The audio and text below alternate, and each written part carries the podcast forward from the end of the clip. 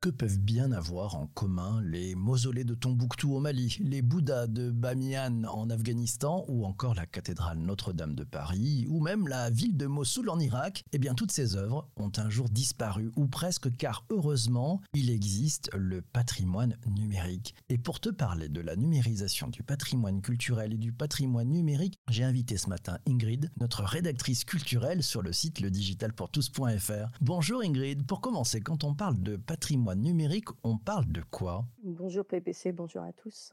D'après Wikipédia, le patrimoine numérique, ça désigne toutes, les images, les documents, les peintures ou contributions artistiques ou architecturales de manière générale, tout objet pouvant être numérisé. Et euh, toujours après, d'après Wikipédia, il y a aussi une, une seconde définition, c'est celle de l'UNESCO, qui définit le patrimoine euh, numérique de la manière suivante. Le patrimoine numérique est constitué de matériaux fondés sur l'informatique d'une valeur durable qu'il est nécessaire de conserver pour les générations futures. Il émane de communautés, de régions, d'industries et de secteurs différents.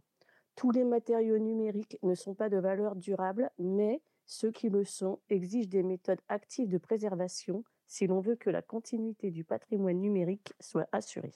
Ça c'est fort, c'est la définition est, précise. Est-ce que tu as une chose à, noter en particulier?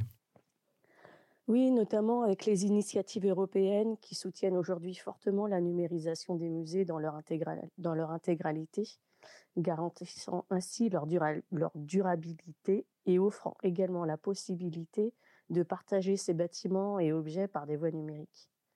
On peut aussi noter que le terme de patrimoine numérique n'est pas uniquement réservé à la numérisation des monuments historiques et des œuvres d'art. Ça concerne aussi les, les entreprises? C'est bien ça, oui. Ça concerne également les entreprises. Chaque entreprise, multinationale, TPE, PME ou start-up, construit petit à petit son patrimoine. Les fiches de paye, les comptes de résultats, les mots de passe des réseaux sociaux, par exemple, constituent ce patrimoine. Le, patrimoine numérique, euh, bon, je crois que c'est le résultat de, politiques assez récentes, mais ça, ça, ça démarrait quand? Et, et pourquoi faire? Il y a Elodie Legrand qui travaille à l'université de Strasbourg qui nous explique dans un article euh, sur le site Savoir que la numérisation des ressources culturelles est une politique récente, effectivement. Elle date du début des années 90 plus exactement. Ces deux objets principaux sont la conservation pérenne du patrimoine et un accès à un public plus large et plus diversifié. Toujours selon Elodie Legrand, lorsque des documents rares, parfois uniques, sont fragiles ou abîmés, la numérisation est une bonne solution de remplacement. Cela permet de garantir leur accès et leur utilisation. La numérisation permet aussi de mettre en avant des trésors qui peuvent être accessibles en quelques clics. La multiplication des points d'entrée facilite d'ailleurs les recherches. Par exemple, les fichiers mis en ligne sur la bibliothèque du SCD, c'est le service commun de la documentation, sont également accessibles sur Gallica, qui elle est la bibliothèque numérique de la BNF. Et, la relation, la, collaboration avec les chercheurs, ça se passe comment? Toujours d'après Elodie Legrand, les collaborations avec les chercheurs sont une véritable plus-value scientifique. Pour le, SCD, par exemple, euh, en, ce moment engagé sur un projet de numérisation et de photographie d'archéologie et de pièces de monnaie antiques, et euh, bien sûr, les compétences des chercheurs sont, très, sont indispensables pour, pour identifier les objets et créer les métadonnées correspondantes. Alors, on va passer à la partie exemple et cas d'usage, qui est une partie que j'adore. Euh, tu peux nous parler de la reconstruction de, de Notre-Dame?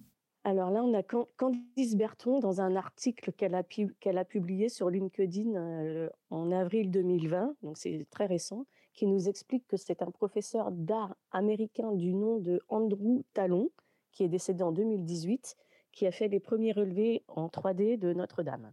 S'y En passionné de l'édifice qu'il était, Andrew Talon a procédé par laser grammétrie, c'est-à-dire qu'il a procédé à un relevé par scanner laser 3D. Cela permet d'obtenir, sans toucher d'objet, de grandes scènes en trois dimensions. C'est dans les années 2010, pour le projet Mapping Gotting, qu'il a scanné les moindres recoins de la cathédrale.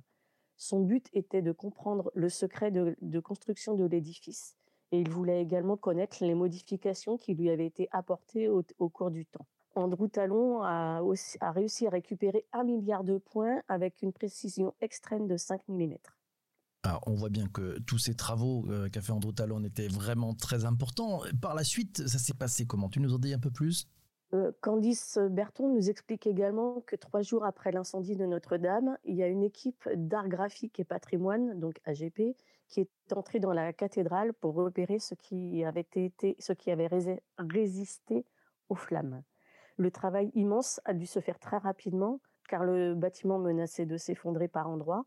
Or, comme le dit Gaël Hamon, qui est le fondateur de la société AGP, on ne peut mesurer que ce que l'on voit. Il explique aussi que c'est grâce à des drones qu'ils ont réussi à terminer le travail afin d'avoir une vue de dessus.